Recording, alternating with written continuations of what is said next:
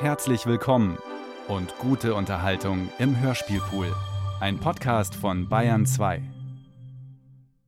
Welcher Art die Wärme ist. Von Carmine Andreotti, Paula De Martin und Melinda Nadia Boni.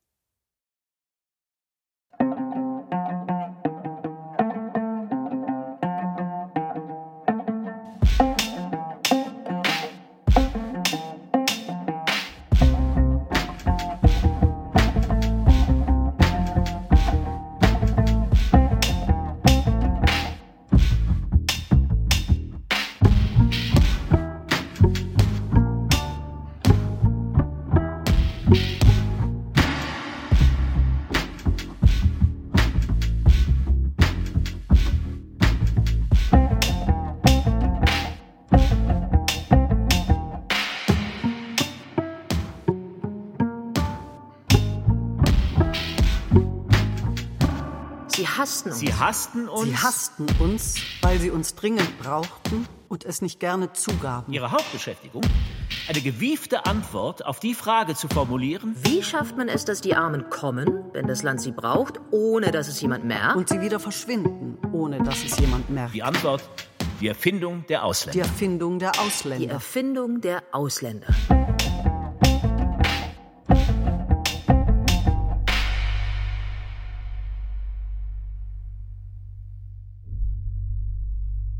Jene Zeit im Dunkeln. Dunkel ist das Stirnrunzeln des Vaters. Die gleichförmigen Tage, der Mund stumm. Jene Zeit im Dunkeln. Eine Zeit ohne Zeitgefühl. Verbunden mit einem Geruch. Säuerlich, kalt, aber nicht frisch. Schattige, feuchte Wände. Spielzeug aus dickem Plastik. Ein Geruch ohne Ausweg, der Jahre später in einer Schublade sitzt. Eine schmale, unscheinbare Küchenschublade, vollgestopft mit Krimskrams. Schnur, Schere, Korken, Stoffresten, Papierschnipseln, ein paar Zigaretten. Warum soll dieses zusammengewürfelte Zeug dafür verantwortlich sein, dass sich alles im Wirbel dreht, es einen Augenblick lang finster wird? Vater, er wickelt sie aus dem Vorhang. Kindliches, nutzloses Versteck. Packt sie in seine Arme. Mutter? Fehlt. Hat sich vermutlich versteckt. Im Schlafzimmer, in die Decke vergraben. Ein schnauziger, junger Mann, Vater, fährt los. Nachts. Im dunkelgrünen Ford Taunus. Hinten, zwischen der hinteren Sitzreihe und dem Vordersitz kauernd. Ich. Im Blick das Glühwürmchen, das sich am Steuerrad hin und her bewegt. Murati Ambassador, Blitzlichter und der aufwirbelnde Rauch. Das Köfferchen auf dem Hintersitz. Vielleicht spricht Vater. Vermutlich spricht er Worte. Auf Ungarisch. Kishon Yam, meine kleine Mutter, die tapfer sein muss. Und er parkt seinen Ford auf dem Vorplatz. Das Haus. Es ist zweistöckig. Im Korridor. Vor dem alten Ehepaar. Es riecht. Aber das Kind steht nur da mit dem Köfferchen. Sagen die beiden etwas? Sag doch was. Bleib doch nicht da stehen. Sagen sie vermutlich. Aber es bleibt unverstanden. Und sie sagt nichts, weil sie weiß, dass es unverstanden bliebe. Ohren. Die hören, wie Vater die Wagentür zuschlägt. Gas gibt. Das Zimmer ist eine Dachkammer. Wach liegen. Im Gitterbett. Und die Tür zur Treppe ist geschlossen. Ein Finger fährt von einem Gitterstab zum nächsten, befühlt die Luft zwischen den Stäben. Das Gesicht zur Dachluke gedreht, die Öffnung hin zum Nachthimmel, der das Kind immer noch kennt und dem sich das Kind anvertraut, sich zuwendet in einer tauben Angst. Die Frage, die sich viel später stellt, beim Öffnen der Schublade, ob man den Gerüchen und dem Ohr entlang schreiben müsste. Zu einer Sprache jenseits des Willens und des Besitzes. Eine Bewegung ins Unbekannte. Hin zum Abwesenden.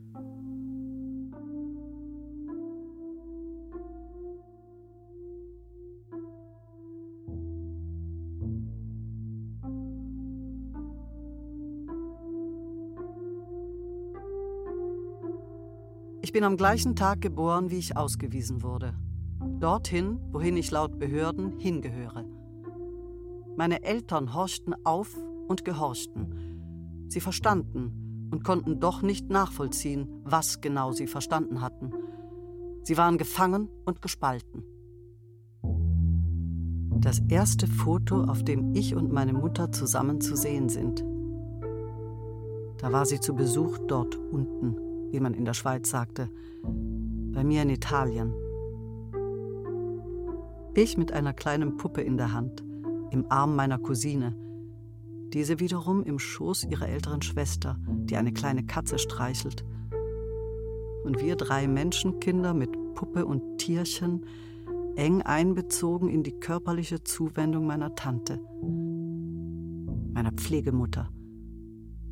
Sie hält meine kleine runde Kinderhand. Daneben sitzt verlegen die Mutter. La Mamma, wie sie in meiner Pflegefamilie genannt wurde. Also nicht meine Mutter, noch nicht, noch lange nicht. Und versucht irgendwie in dieses faszinierende Idyll hineinzupassen. Vergeblich. Ich blicke sie nicht an, während sie sehnsüchtig nach mir schaut. Einen halben Meter neben mir und doch meilenweit entfernt. Ich war neun Monate alt. Meine Mutter hatte mich seit einem halben Jahr nicht mehr gesehen. Mit drei Monaten abgestillt und dann ab nach Zürich. Erzwungenermaßen. Das Gesetz verbot uns in der Schweiz zusammen zu leben. Die Eltern, meine Eltern, brachen dann das Gesetz wenige Jahre später, weil unsere Trennung nicht auszuhalten war. In der Zwischenzeit war ich dort unten und sie hier oben. Gastarbeiter. Gastarbeiter.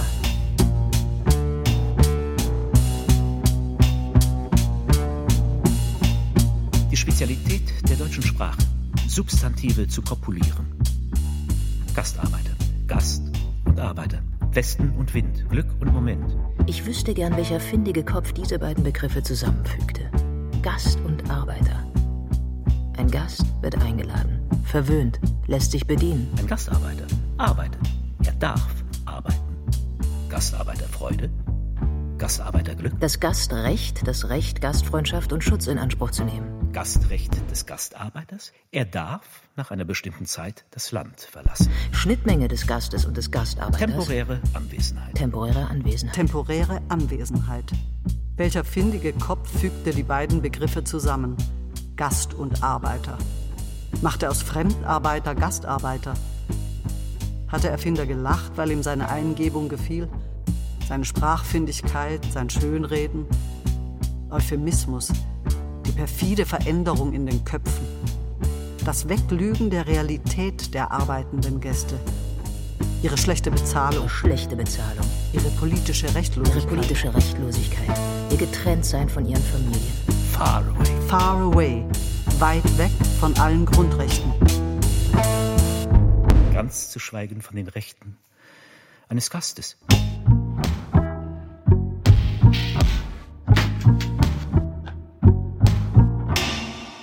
Begann die ersten Worte zu sprechen, die ersten Schritte zu gehen. Ich war das Kind eines Saisonniers und muss ein Sonnenschein gewesen sein.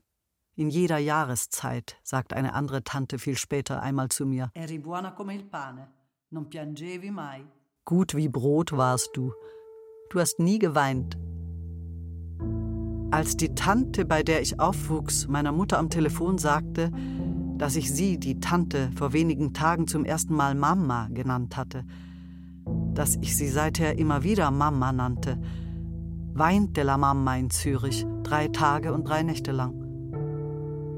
Das hat La Mama mir später oft erzählt. Aber sie hat mir nie gesagt, wie sie damit aufgehört hat, mit dem Weinen, nach drei Tagen und drei Nächten. Hat es jemals aufgehört? Man sagt, Menschen gingen in die innere Migration, wenn sie sich von einer unerträglichen äußeren Realität abkoppeln. Und sie? Ging sie in das innere Weinen? Und wie muss ich mir das vorstellen? Eine Art salzige innere Blutung? Ungestillt? Eine Implosion? Eine Zersplitterung zwischen sich und sich? Nachdem meine Eltern sich dem Gesetz widersetzten, das uns auseinandergerissen hatte, und mich nach Zürich holten, mich, ihr Kind, nachdem mein Touristenvisum abgelaufen war, nicht mehr aus der Wohnung ließen, mich da in der Wohnung vor der Fremdenpolizei verbergen mussten, sprach ich die Person, die dann nach und nach zu meiner Mutter wurde, zunächst mit dem besonderen Namen La Mamma an. Den femininen bestimmten Artikel La, die, zusammengeschweißt mit dem Substantiv Mama. La Mamma. Die Mama. So nannte ich sie. Dove vai? La Mamma. Wo gehst du hin, die Mama? La Mamma. Dov'è la mia bambolina? Die Mama. Wo ist meine kleine Puppe?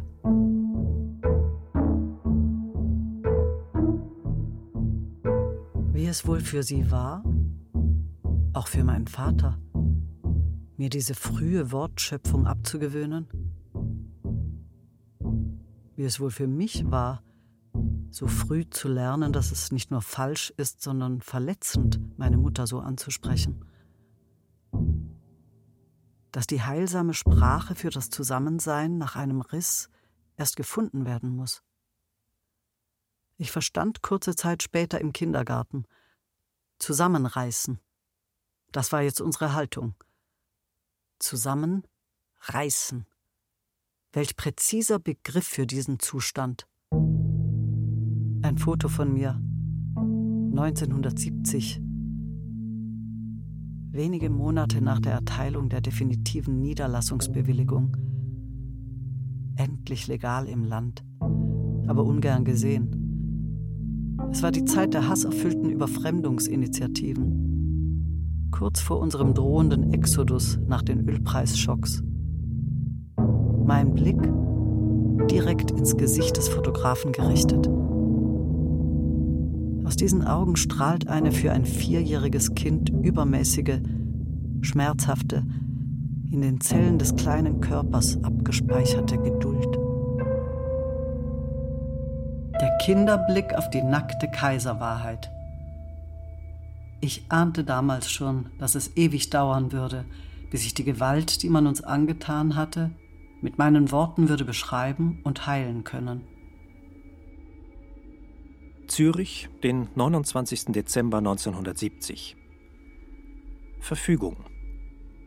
Die Fremdenpolizei des Kantons Zürich, gestützt auf das Bundesgesetz für Aufenthalt und Niederlassung der Ausländer vom 26. März 1931, und die Vollziehungsordnung vom 1. März 1949.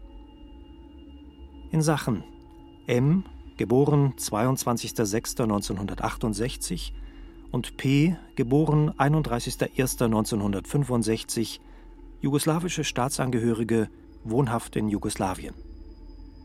Betreffend Gesuch vom 16.12.1970 um Zusicherung der Aufenthaltsbewilligung zum Verbleib bei den Eltern in Männedorf. Verfügt, das Gesuch wird abgewiesen. Begründung. Der Nachzug von Familienangehörigen ausländischer Arbeitskräfte aus entfernteren Ländern bedingt eine ununterbrochene Anwesenheit des Familienoberhauptes von mindestens drei Jahren. Nachdem sich Herr N. erst seit 28.07.1969 ohne Unterbruch in der Schweiz aufhält, sind die zeitlichen Voraussetzungen für die Bewilligung des Familiennachzuges nicht erfüllt. Fremdenpolizei des Kantons Zürich, gezeichnet Weidmann. Was Vater damals auch nicht wusste, dass nämlich die Schwarzarbeit den sogenannten Familiennachzug hinauszögerte. Die Familie, die man nach drei Jahren nachziehen konnte wenn man eine Aufenthalts- und Arbeitsbewilligung hatte. Familiennachzug. und ich sehe ein glänzendes, frisch poliertes Auto eines Hochzeitspaares vor mir, das in die gemeinsame Zukunft fährt. Und ich höre das scheppernde, billige Geräusch der Blechbüchsen, die an Schnüren festgebunden hinter dem Auto hergezogen werden. Und dann hat Vaters Chef schöne Briefe geschrieben für uns. An die Fremdenpolizei. Ich bin ihm dankbar dafür, sagte Vater. Er ist schuld, dass unsere Kinder noch ein halbes Jahr länger nicht kommen konnten, fluchte Mutter. Meine Eltern, die sich heimlich stritten, ich, die sie manchmal belauschte, so auch in dieser Nacht. Ich war noch nicht lange in der Schweiz und ich erinnere mich an viele schlaflose Nächte. Und oft, wenn ich meine Eltern belauscht hatte, wirbelten die Wörter in meinem Kopf wie Laub an einem regnerischen, stürmischen Herbsttag. Wörter auf Ungarisch wie Papiere, Polizei, Briefe, dankbar. Deutsche Wörter wie Familiennachzug, Schwarzarbeit. Und wahrscheinlich hatte meine Mutter damals getrunken, was sie sehr selten tat. Ich höre heute noch ihre Stimme, schrill in ihrer Verletztheit.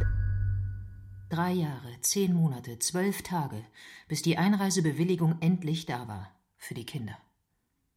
Mit welchem Wort seid ihr gekommen? frage ich, als die Champagnerflasche leer ist, Vater aufsteht, um eine zweite zu holen. Arbeit. Familiennachzug. Familiennachzug. Einheimische Familien genießen den Familienvorzug. Der Familiennachzug bestimmt das Leben ausländischer Menschen. Ihnen wird Familie verweigert. Der Familienverbund, normalerweise jene unantastbare Einheit, von Konservativen und Rechtsnationalen als Keimzelle des Staates verherrlicht, steht nur jenen zu, die dazugehören, die dazugehören sollen. Zugehörigkeit zum Staat ist also Bedingung für Familie, entgegen Artikel 8 der Europäischen Menschenrechtskonvention, der besagt, dass jede Person Anrecht auf die Achtung ihres Privat- und Familienlebens hat. Familiennachzug. Ein in Paragraphen gegossener Begriff, der das Trauma zum Verschwinden bringen will. Was geschieht vor dem Nachzug? all die Familien, äh, äh, ja, darüber wollen wir doch nicht reden, über all die Familien, denen das Getrenntsein für Monate oder Jahre zugemutet wird. Wollen wir das? Nein, das wollen wir nicht. Darüber wollen äh, ja, die, die Mehrheit einer Gesellschaft, die dazugehört, also wir, ja, äh, die gibt sich doch zufrieden mit Wörtern wie Familiennachzug. Dann ist doch alles in Ordnung eigentlich, ja, weil auch sie davon profitiert. Weil das Dazugehören die perfekteste aller Drogen ist, die die Illusion der Rechtmäßigkeit erzeugt dass die einen das Anrecht auf Familie haben und andere nicht, die Ausländer. Worum geht es? Um einen Strick, Fallstrick. Eltern gefangen im Dickicht der Paragraphen, einem Zustand der politischen Rechtlosigkeit und unter einem permanenten wirtschaftlichen Druck, der die Voraussetzung ist für jede Ausbeutung. Und die Kinder sind irgendwo, versorgt, wenn sie Glück haben, von fürsorglichen Verwandten, mehr oder weniger ausgeliefert, jedenfalls getrennt von den Eltern. Was bedeutet es, die Eltern ab und an zu sehen und sie dann schon bald wieder zu vergessen? Die Eltern nicht mehr zu kennen. Die Gnade des Familiennachzuges von den Behörden endlich mit Stempel und Rechnung ausgestellt. Die Kinder ein weiteres Mal getrennt. In meinem Fall von der Großmutter, von meinem Bruder, von den Tieren, von einem endlosen Himmel, von einer Sprache, von allen Äpfeln, die je von den Bäumen gefallen sind und Alma heißen. Die Gnade der Einreise. Die Gnade der Einreise. Der Beginn einer neuen Leidensgeschichte mit dem Titel Die Familie lernt sich kennen. Wo anfangen? Am besten mit der Sprache. Mit einzelnen Wörtern. Familie. Vielleicht. Familie vielleicht.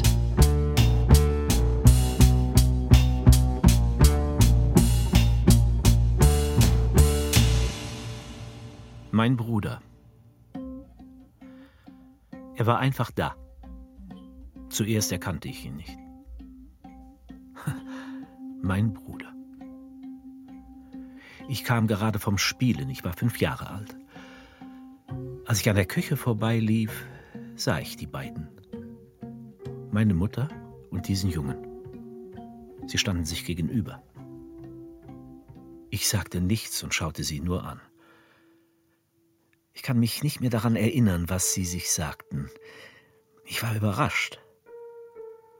Niemand hatte mir etwas über seine Ankunft gesagt. Er blieb fünf Jahre.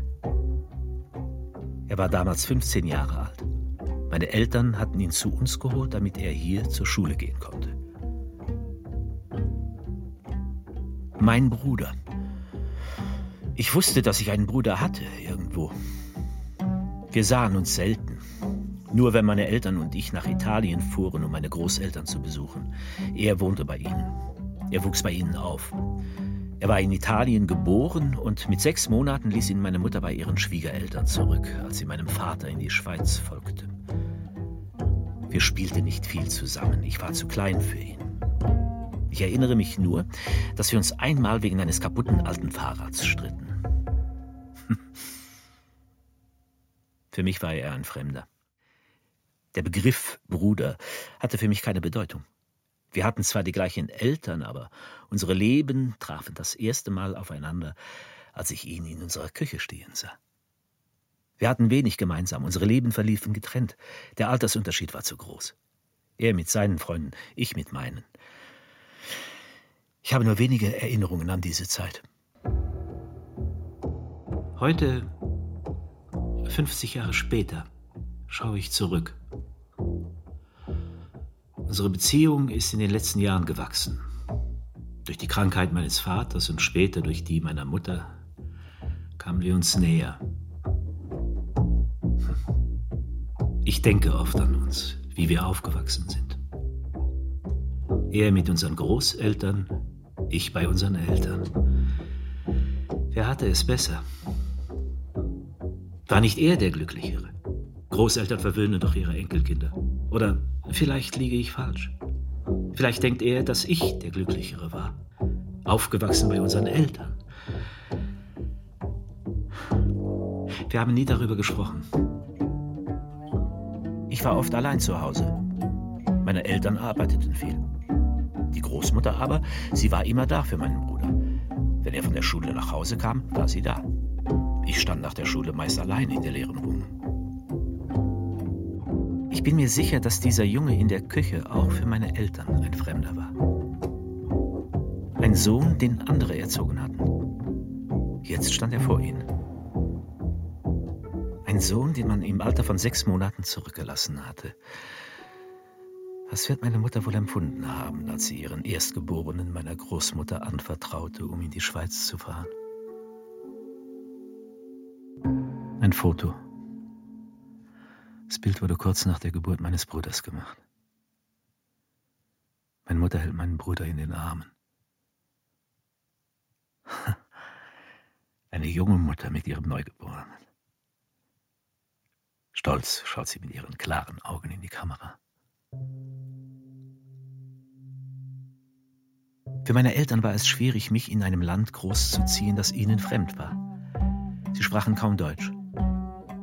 Ich war meistens auf mich gestellt. Die erste Klasse muss ich wiederholen.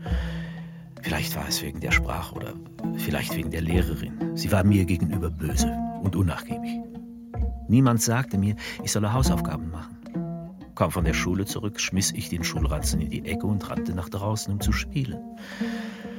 Meine Rettung war eine liebenswürdige, pensionierte Lehrerin, die bei uns im Hause wohnte. Meine Eltern baten sie, mir bei den Aufgaben zu helfen. Sie tat es, mit großer Hingabe.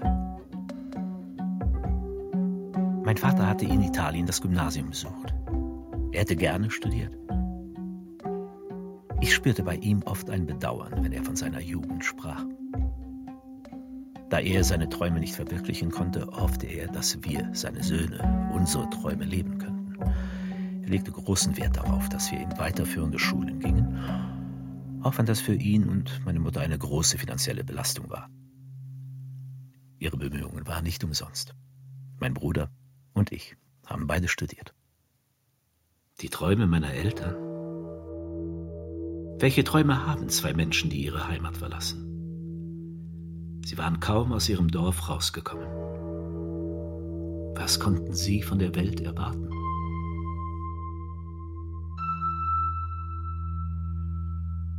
Als ich neulich meine Mutter fragte, welches denn für sie die relevanten Fragen wären, die man den Zeitzeugen stellen müsste, da dachte ich aus lauter Gewohnheit zunächst an sie und mich, an die Opfer.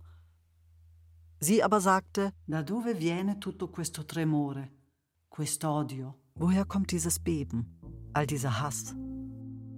Es klang nicht wie eine Frage, sondern wie ein Ausruf. Ich schwieg, etwas perplex. Noch immer unterschätze ich reflexartig ihre intellektuelle und moralische Kraft. Du meinst historisch? Mama? Sì, certo, storico. Ja, klar, historisch. Die rasche Umkehrung der Perspektive von den Opfern auf die Täter traf mich. Mich erinnerte das schlagartig an Toni Morrison, die in Im Dunkeln spielen über ihr Schreiben sagt, mein Projekt ist ein Bemühen darum, den kritischen Blick zu wenden, von dem Beschriebenen und Imaginierten zu den Beschreibenden und Imaginierenden. Max Frisch, er beschrieb uns so, lebensgläubig wie Kinder erschrecken viele über den Schnee im fremden Land und brauchen lange Zeit, bis sie merken, welcher Art die Kälte ist, die sie erschreckt. Wusste Max Frisch, wovon er sprach? Welcher Art die Kälte ist. Noch immer schaudert es mich, wenn ich diesen Satz lese. Als Kind habe ich die Last der Kälte und der Sprachlosigkeit geduldig ertragen. Ich erinnere mich aber auch, wie ich sie mit meinen Zeichnungen, meinen Spielen und meiner Sprache in etwas Luftiges, Helles, Warmes umwandeln konnte, das mir die Möglichkeit bot, gestärkt daraus hervorzukommen. Vielleicht liegt da die eigentliche Quelle meines Widerstands. Mir ist es wichtig, die ganze Dimension der Kälte zu verstehen, aber auch zu fragen, welcher Art die Wärme ist.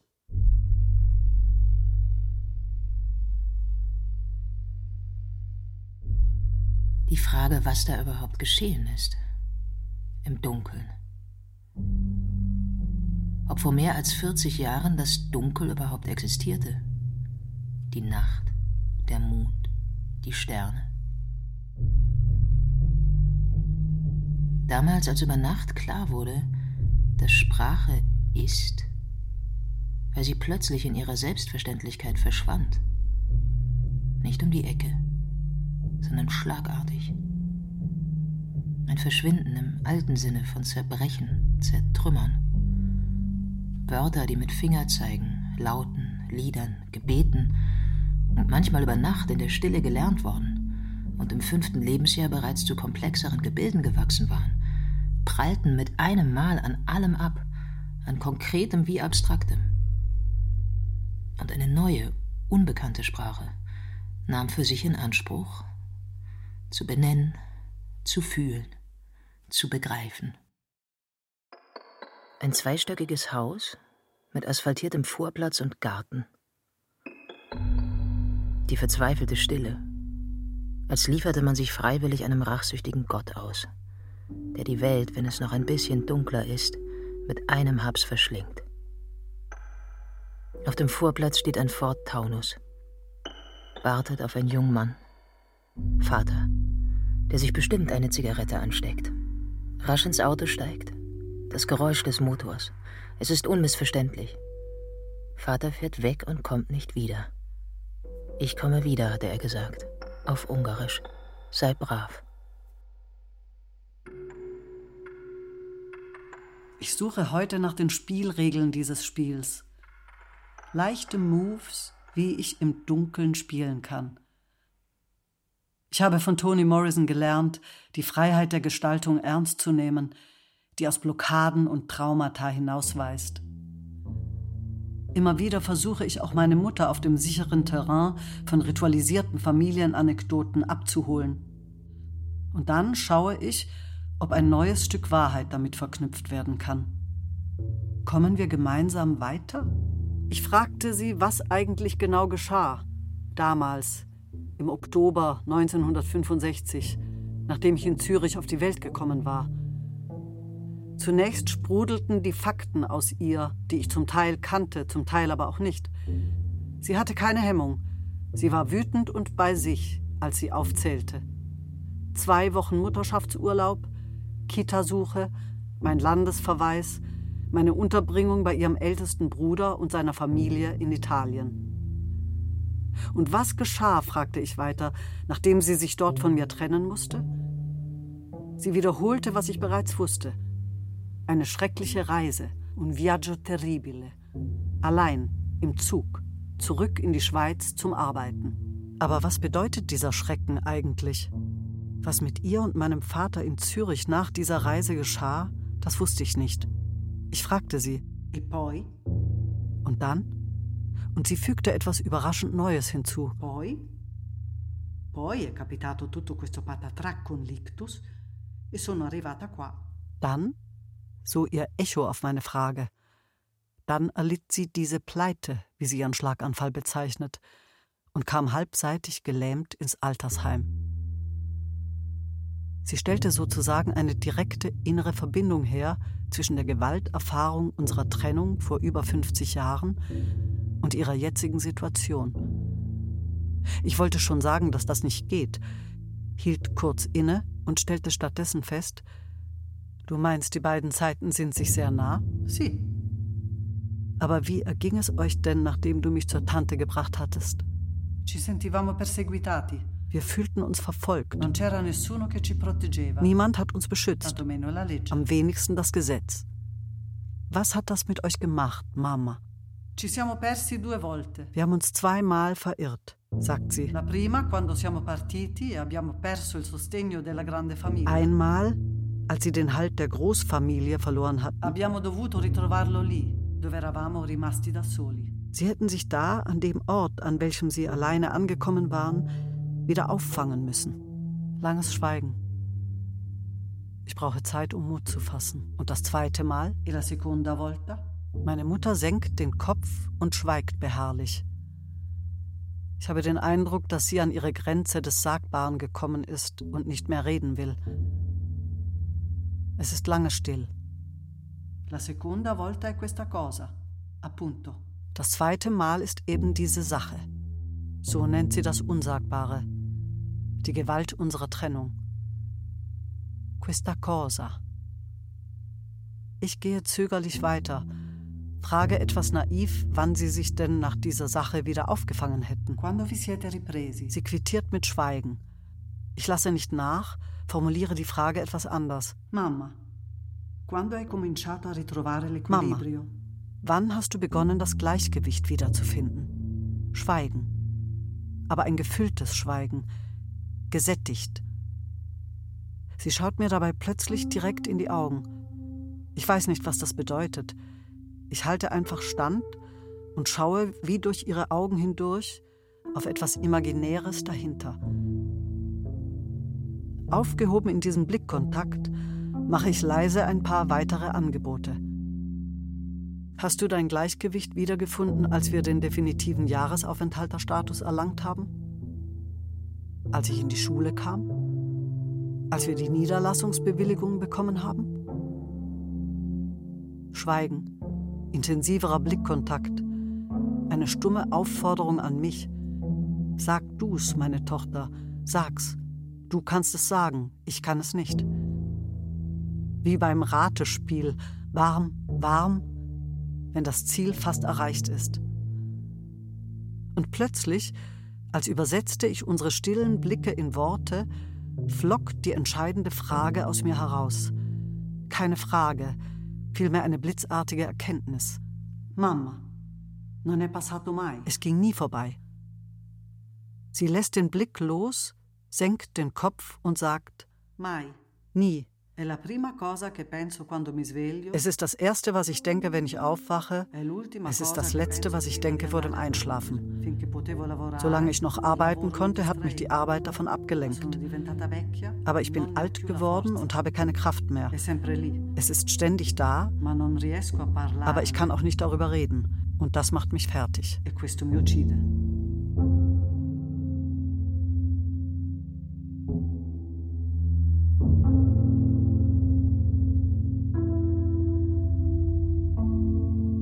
Ma, so nannte ich meine Mutter. Ma, flüstere ich heute noch und hoffe, meine Mutter in der Küche zu hören oder vor dem Fernseher zu sehen. Sie liebte mich, aber sie liebte meinen Bruder mehr, ihren Erstgeborenen, den sie bei ihrer Schwiegermutter zurücklassen musste. Ich spürte es. Aber ich war nicht neidisch. Es war, als müsste meine Mutter etwas wieder gut machen. Eine Schuld sühnen. Als hätte sie meinem Bruder die Mutterliebe verweigert, indem sie ihn mit sechs Monaten in Italien zurückgelassen hatte.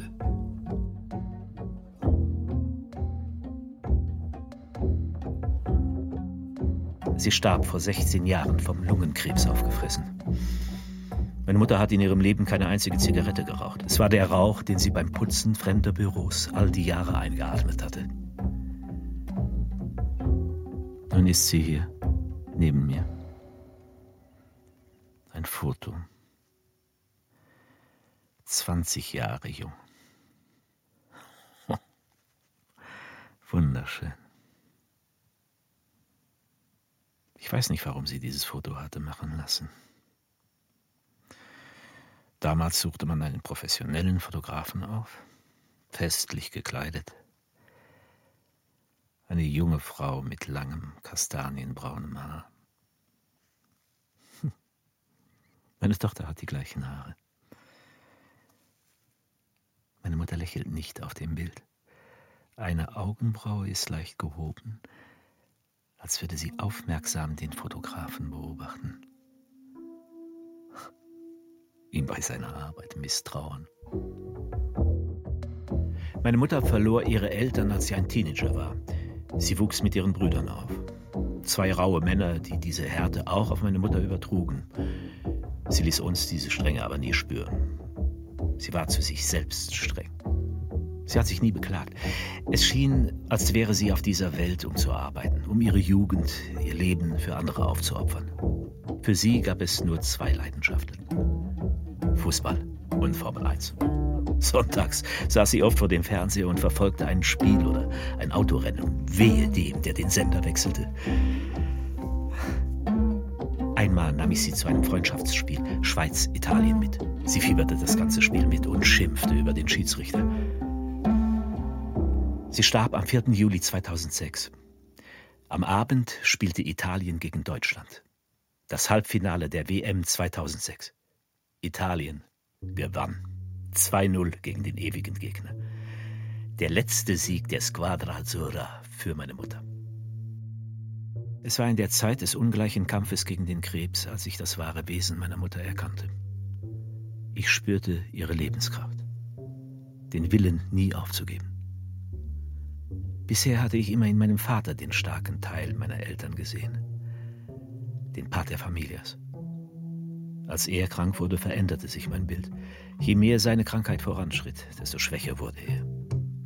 Das Gegenteil war bei meiner Mutter der Fall. Je mehr sich der Krebs in ihren Körper hineinfraß, umso stärker wurde ihr Überlebenswille. Ich begleitete sie durch alle seelischen Stadien einer Krebskranken. Von der Verleugnung der Krankheit über die Wut, ihren Körper verfallen zu sehen, bis hin zur Resignation, endlich das Schicksal zu akzeptieren. Bewusstsein, dass ihr Leben sich dem Ende zuneigte. Ich sah sie sterben, mit Würde, ohne Selbstmitleid. Sie blieb sich selbst treu. Vater, der sich bestimmt eine Zigarette ansteckt, rasch ins Auto steigt, das Geräusch des Motors. Es ist unmissverständlich. Vater fährt weg und kommt nicht wieder. Ich komme wieder, hatte er gesagt, auf Ungarisch. Sei brav dastehen.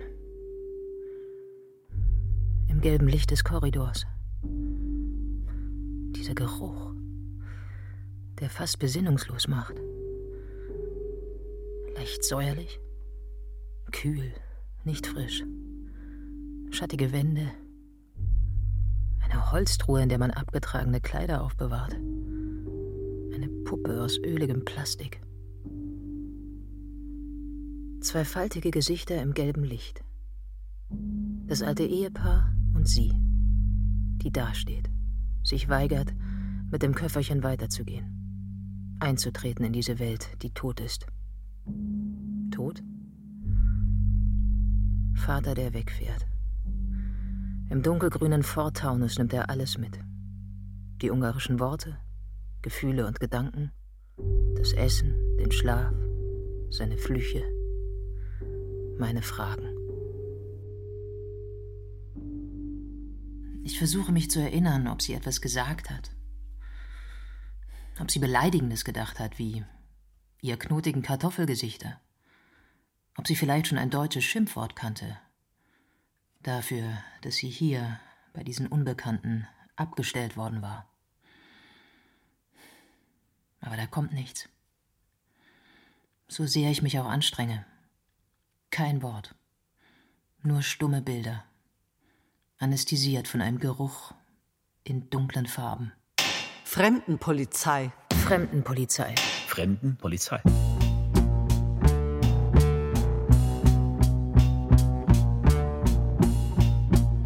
Mein Fremdenpolizist hieß Weidmann. Ich habe mir oft vorgestellt, wie er an seiner Schreibmaschine sitzt und tippt, mit sich im Reinen ist. Weil mein Fremdenpolizist nichts anderes tat als hunderte, tausende andere auch. Das Gesetz vollziehen oder vollstrecken. Auch wenn ich den Namen meines Fremdenpolizisten kenne, sehe ich seltsamerweise kein Gesicht. Nur tippende Finger in einem Büro.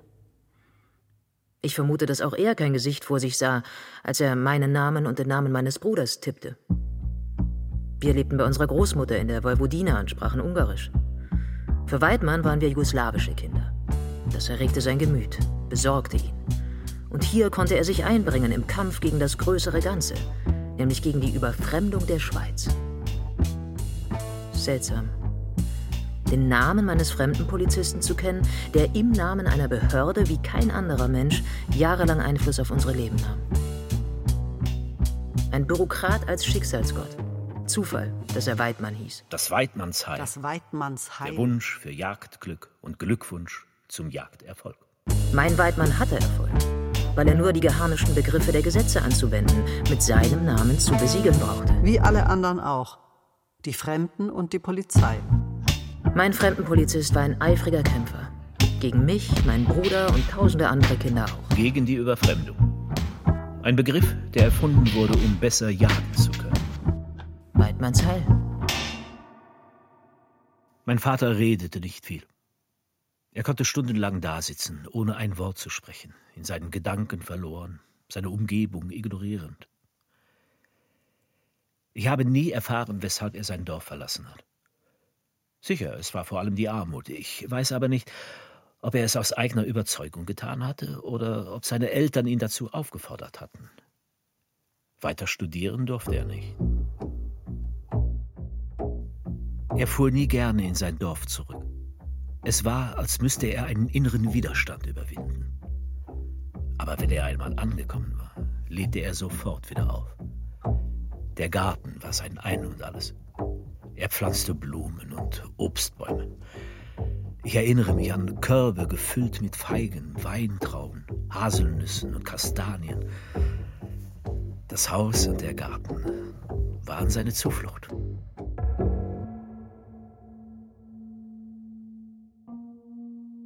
Ein Schnappschuss. Er sieht sehr jung aus. Wer hat das Foto gemacht?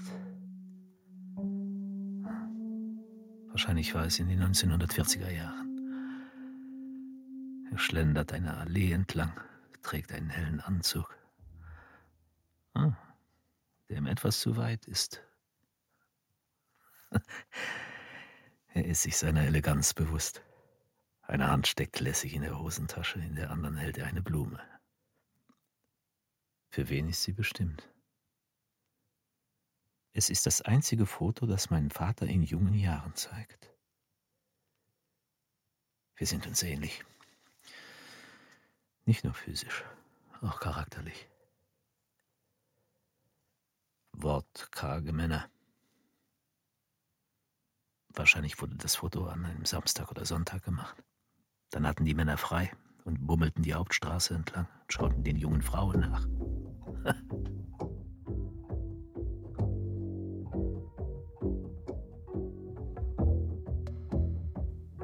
Ich hätte noch viele Fragen an ihn gehabt.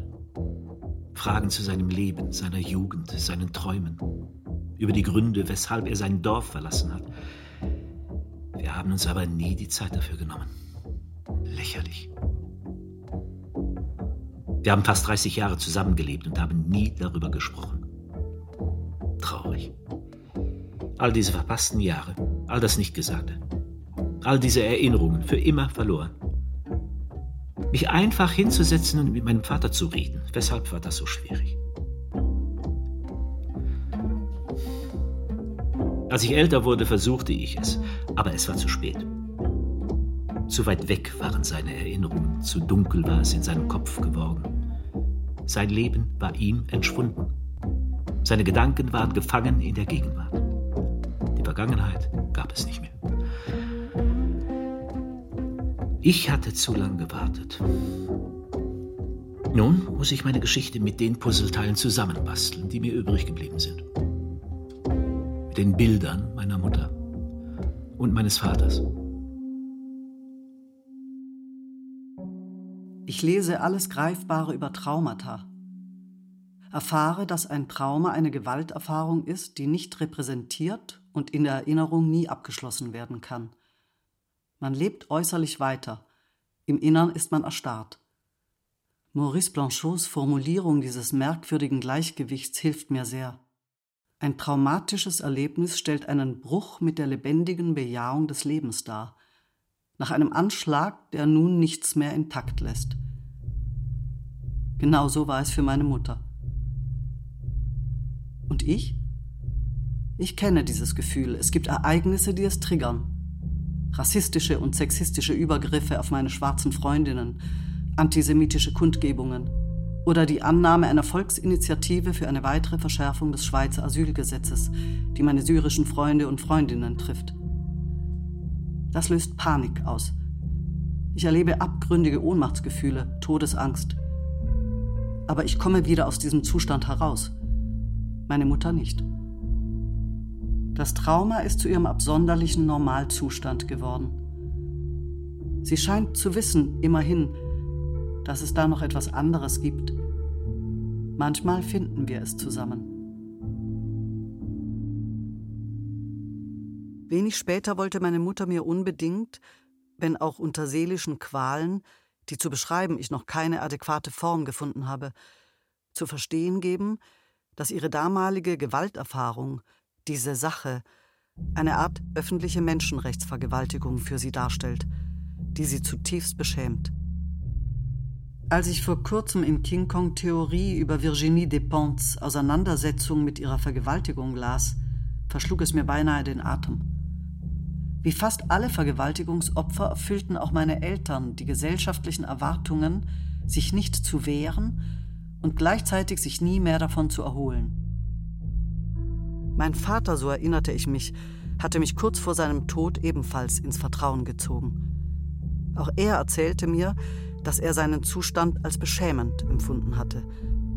Aber anders als meine Mutter sprach er nicht von Vergewaltigung, sondern von einer Art Entführung, wobei er den Entführern mit unterwürfiger Dankbarkeit begegnet war, weil sie nicht vollkommen vernichtet wurden, sondern als psychisch verstümmelte und physisch arbeitende, entführte Gäste überleben durften.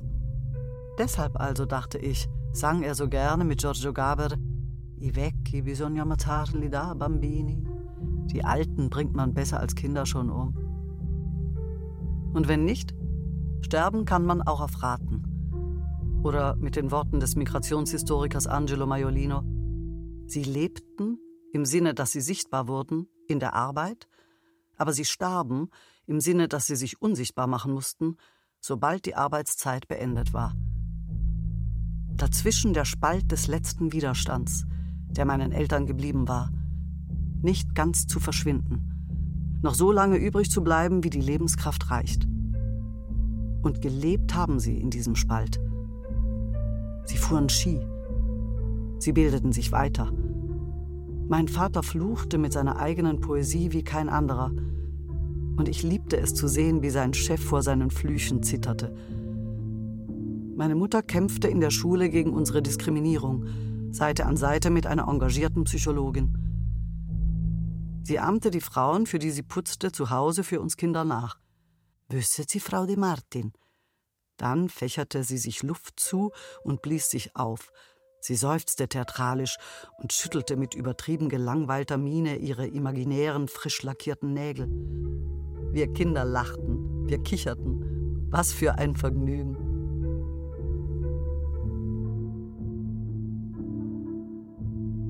Mein Vater, der Kommunist, sagte oft, non sapevamo più quale santo chiamare. Wir wussten nicht mehr, welchen Heiligen wir anrufen sollten. Auch ohne Schutzpatron haben wir am Küchentisch unsere Lage mit eigenen Worten stark und klug reflektiert. Zusammen nachdenken ist ein Geschenk, wie ich später bei Sadia Hartman las. Theory is a gift for those who lack prayers. Welch heilsames Gegengift, diese Verbindungen. Ja, meine Eltern haben gelebt im kleinen Spalt. Sie waren Denkende, Handelnde, Spielende, Liebende, widerständische Unterworfene. Bin ich deswegen eine Intellektuelle geworden? Eine Aktivistin? Eine italo-schweizerische Historikerin, die die Verbindungen zwischen Migrationsgeschichte und Kolonialismus in der Schweiz erforscht? History Matters 1931, als dieses Gesetz, das Gesetz über den Aufenthalt und die Niederlassung der Ausländer beschlossen wurde, da waren diese Verbindungen noch offensichtlich. Auch ihre Bezüge zur Politik gegen die Armen. Zum Antisemitismus, zum Antiziganismus, Sexismus, Homophobie. Dieses Gesetz, eine Politik der strukturellen Eugenik. Die öffentliche Schweiz hat diese Zusammenhänge verdrängt aber ich erkenne ihre Spuren in den gezeichneten Körpern und in den Erinnerungen meiner Eltern. Der Hass, von dem meine Mutter spricht, scheint nur auf den ersten Blick keinen gesellschaftlichen Ursprung zu haben.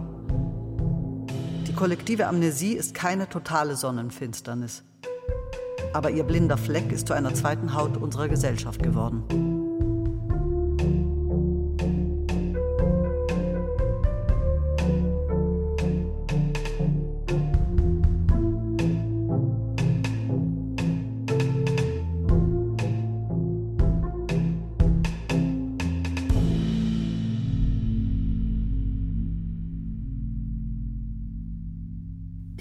Dunkelgrüne Ford Taunus. Alles könnte von ihm aus erzählt werden. Vom Besitz, vom Gesetz aus müsste ich immer weiter vorstoßen. Dahin, wo die Sprache sich hinter das Schweigen zurückzieht. Weil dort, wo die Dinge verfügt werden, niemand von den geforderten Opfern spricht. Der Ford Taunus. Mit seinem leicht erhöhten, neckischen Fahrzeugheck. Gebraucht gekauft, aber wie neu, sieht wie neu aus. Vaters Überzeugung, angekommen zu sein. Im richtigen System. In der Schweiz. Schweizbar. Die Fahrt in eine glänzende Zukunft. Sein aufrichtiger Traum vom besseren Leben, der ihn zähmte und blind werden lassen musste dafür, dass die Fahrt nur in eine Richtung ging. In die einzig mögliche. Und die Fahrbahn der 70er Jahre war dieses Gesetz aus dem Jahre 1931 sowie die Bestimmungen der Fremdenpolizei des Kantons Zürich die aus der Luft gegriffene, geharnischte Sprache der Paragraphen. Anlässlich der Zulassung der Mutter hat sich der Vater unterschriftlich verpflichtet, auf den Nachzug der beiden Kinder zu verzichten. Die Zulassungsfrist für Angehörige von ausländischen Arbeitskräften aus entfernteren Ländern beträgt drei Jahre. Mit ihrer Zuschrift vom 19. Januar 1971 ersuchen Sie um Wiedererwägung unserer Verfügung vom 29.12.70 betreffend die Einreise der beiden jugoslawischen Kinder M und P zum Verbleib bei den Eltern in Männedorf. Der Kindsvater befindet sich seit 28.07.69 in der Schweiz. Anlässlich der Zulassung der Mutter hat sich Herr N. unterschriftlich verpflichtet, auf den Nachzug der beiden Kinder zu verzichten solange die Voraussetzungen hierfür nicht erfüllt sind. Die Zulassungsfrist für Angehörige von ausländischen Arbeitskräften aus entfernteren Ländern beträgt drei Jahre. In Anbetracht der gegenwärtigen Überfremdung unseres Landes und des großen Zuwanderungsdruckes von Angehörigen ausländischer Arbeitskräfte sind vorzeitige Familienzulassungen nicht vertretbar. Sofern die Kinder in Jugoslawien nicht mehr ordnungsgemäß untergebracht und betreut werden können, müsste der Mutter nahegelegt werden, zu diesem Zweck in ihre Heimat zurückzukehren. Im Hinblick auf die rigorosen Maßnahmen gegen die Überfremdung können persönliche oder humanitäre Gründe leider keine Berücksichtigung mehr finden. Wir bedauern, Ihnen keinen besseren Bescheid geben zu können und grüßen Sie mit vorzüglicher Hochachtung. Fremdenpolizei des Kantons Zürich, gezeichnet Weidmann.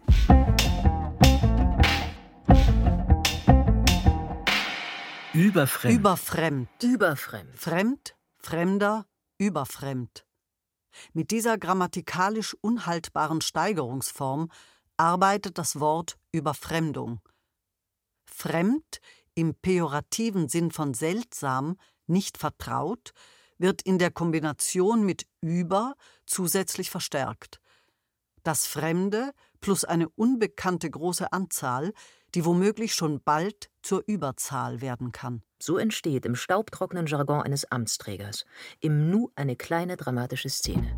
Alle können es sehen, erkennen, wissen. In Anbetracht. Dass der unbekannte Feind, der bald in der Überzahl ist, Überfremdung. das Vertraute, die Heimat bedroht. unser Land. In Anbetracht unterstreicht der Beamte der Fremdenpolizei außerdem mit der Wendung im Hinblick eine doppelt offensichtliche Gefährdung also, die die rigorosen Maßnahmen als legitim erscheinen lassen will. Indem der Beamte schreibt, indem, wie er schreibt, inszeniert er sich als Kämpfer, als Mitkämpfer gegen die Bedrohung durch eine unbekannte Masse. Mit der Wendung unser Land wendet er sich an den Chef des Vaters, einen Schweizer, verbündet sich mit ihm, erinnert ihn daran, dass ihr Land Opfer einer übermäßigen Zuwanderung ist. Dementsprechend muss er meinen drei Jahre älteren Bruder und mich auch sprachlich fernhalten. Als die Kinder in Jugoslawien oder die beiden jugoslawischen Kinder. Ich akzeptiere die fertigen Wörter, die im Umlauf sind, nicht. Vor allem jene Begriffe, die die Repräsentanten der Macht gebrauchen. So, als wären sie schon immer da. Als hätten sie keine konkrete Geschichte. Als beschrieben sie neutral einen Vorgang. Wie im Fall der Überfremdung. Es gibt keine neutrale Sprache. Und kein Wort existiert an sich. Die nachvollziehbarsten Zeugnisse dafür sind die Wörterbücher. So erklärte der Duden im Jahr 1929 Überfremdung als Aufnahme zu vielen ausländischen Geldes. Bereits fünf Jahre später befleißigte man sich, das Eindringen Fremdrassiger hinzuzufügen. Der aktuelle Eintrag im Duden glaubt dem Begriff mit seinen Varianten beizukommen, indem er sie nüchtern auflistet. Überfremdung, das Überfremden, das Überfremdetsein.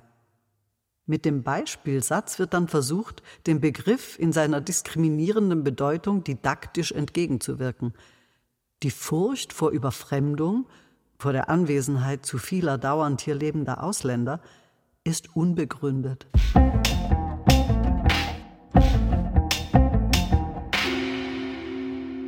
Ich. Das Foto zeigt mich als Erstklässler.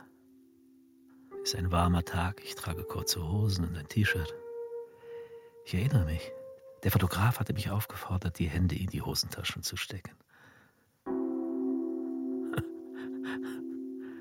Ich lächle in die Kamera, in freudiger Erwartung. Ich kam frisch aus dem Kindergarten. Ich spielte viel und hatte eine unbekümmerte Kindheit. Ich konnte ja nicht ahnen, was auf mich zukommen würde. Hier begann der Bewusstseinsprozess, dass ich anders als meine Mitschüler war. Ich war der Chink. Die Schule wurde zum Albtraum, ein täglicher Spießrutenlauf. Als Ausländer war ich in der Schule der Sündenbock, der Prügelknabe für alles. Der Pausenplatz war das Schlachtfeld. Es verging kein Tag, an dem ich mich nicht prügeln musste. Manchmal war der Kampf ungleich. Ich gegen vier oder fünf andere Kinder. Ich holte mir oft eine blutige Nase. Wenn aber nur einer gegen mich antrat, gewann ich meistens. In den nächsten Jahren wurde mir langsam bewusst, wer ich eigentlich war und wie mich die anderen sahen. Mir wurde klar, dass ich der Fremde war, obwohl ich die gleiche Sprache sprach und mich nicht anders benahm. Statt aufzubegehren, grenzte ich mich ab. Ich wurde zum Einzelgänger, viele Jahre lang. Nicht auffallen, das war mein Credo.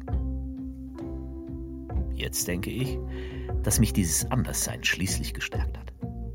Ich konnte mein Selbstbewusstsein festigen. Ich hörte nicht mehr auf die Beschimpfungen und nahm ihnen so die Kraft. Ich bin zu dem Menschen geworden, der ich heute bin.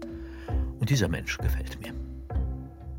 Jetzt denke ich, dass mich dieses Anderssein schließlich gestärkt hat.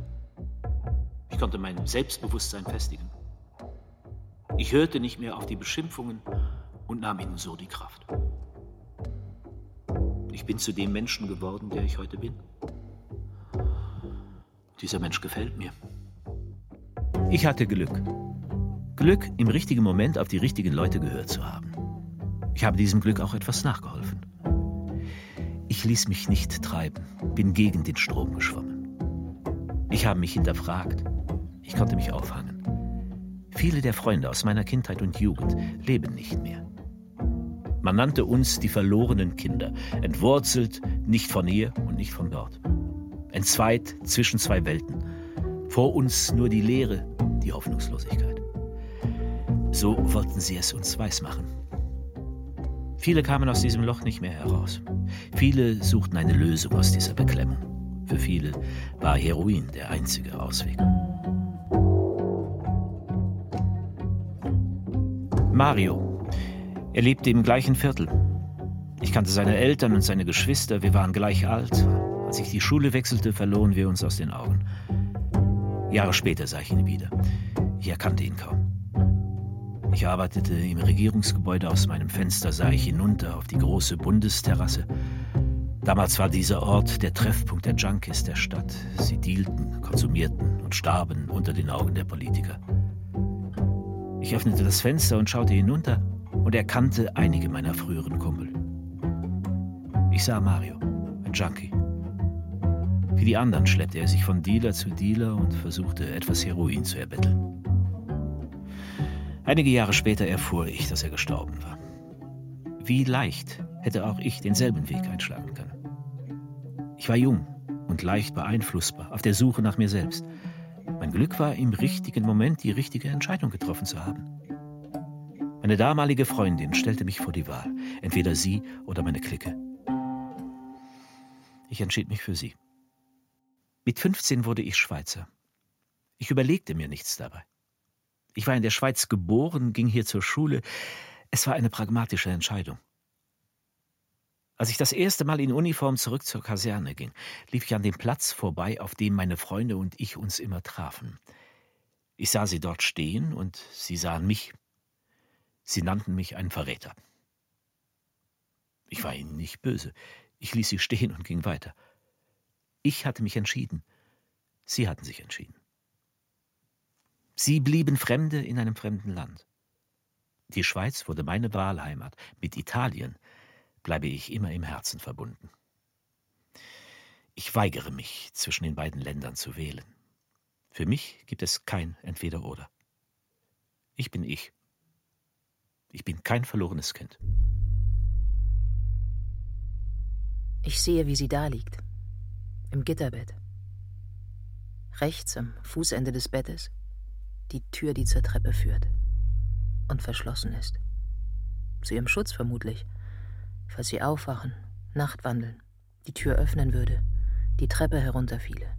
Außer dem Kind und dem Bett ist nichts in der Kammer. Und sie liegt wach. Salzspuren im Gesicht. Klamm fällt mir ein. Kummer und Cucciogno in Sülze mumifizierte Fleischbrocken. Der Zustand, wenn alles stillgelegt, die Aufbäumung vorbei ist, die Tränen versiegt sind. Nur noch das zeitlose Pochen im Kopf, wie von selbst. Und doch, als gelte es ein Gesetz, Lügen zu strafen. Wenn matte, zarte Lichtflecken an den Gitterstäben die Finger ermuntern, sich nicht zu ergeben, sondern zu fühlen, die Luft zwischen den Stäben, den Luftstoff, und den Kopf zu drehen, zur Luke hin. Luke, etymologisch verwandt mit Glück, zum Himmel, der sie immer noch kennt, sich ihr zuwendet, das Dunkel in der Kammer verändert. Der himmlische Himmel mit seinem Mond, der seine goldene Stirn zeigt, ihr süße Milch verspricht, ein mit hellgelb glänzender Butter dick bestrichenes Brot. Sternenaugen, alt und vertraut, die sie beschützen. Dann hat es keine Bedeutung mehr, wie der Himmel, der Mond, die Sterne heißen. Weil sie da sind. Niemand sie zum Verschwinden bringen kann, weil niemand sie besitzt. Und ich bin mir sicher, dass die ausgestreckten Hände warm geworden sind. Fingerkuppen verbunden mit der Luke, dem Himmel, mit dem sie sich lautlos bespricht.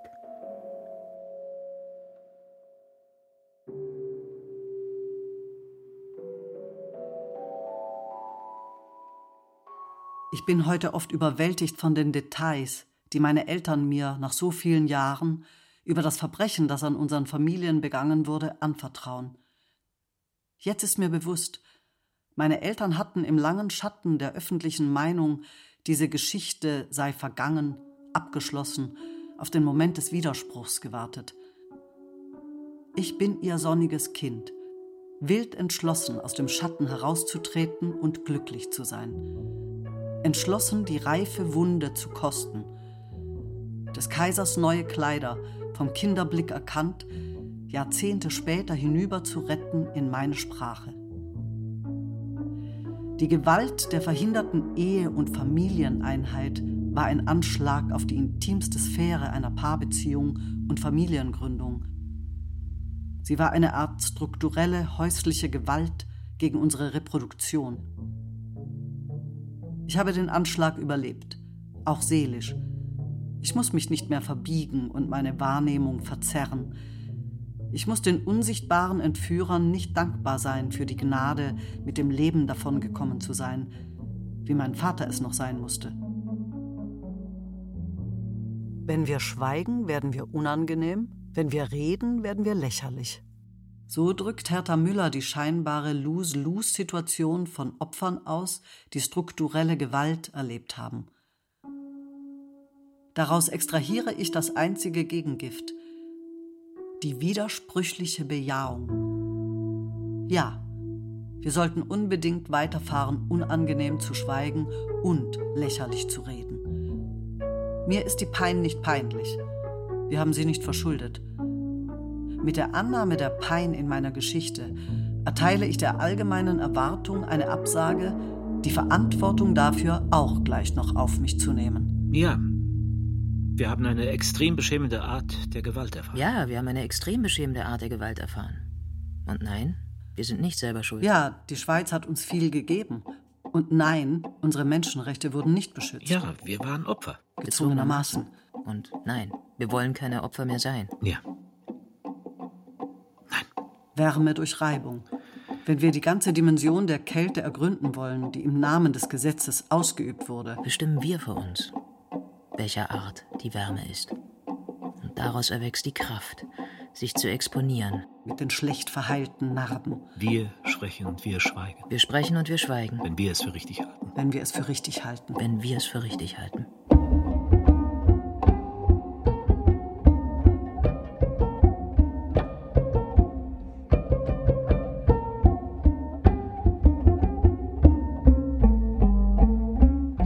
Welcher Art die Wärme ist. Von Carmine Andreotti, Paula De Martin und Melinda Nadia Boni.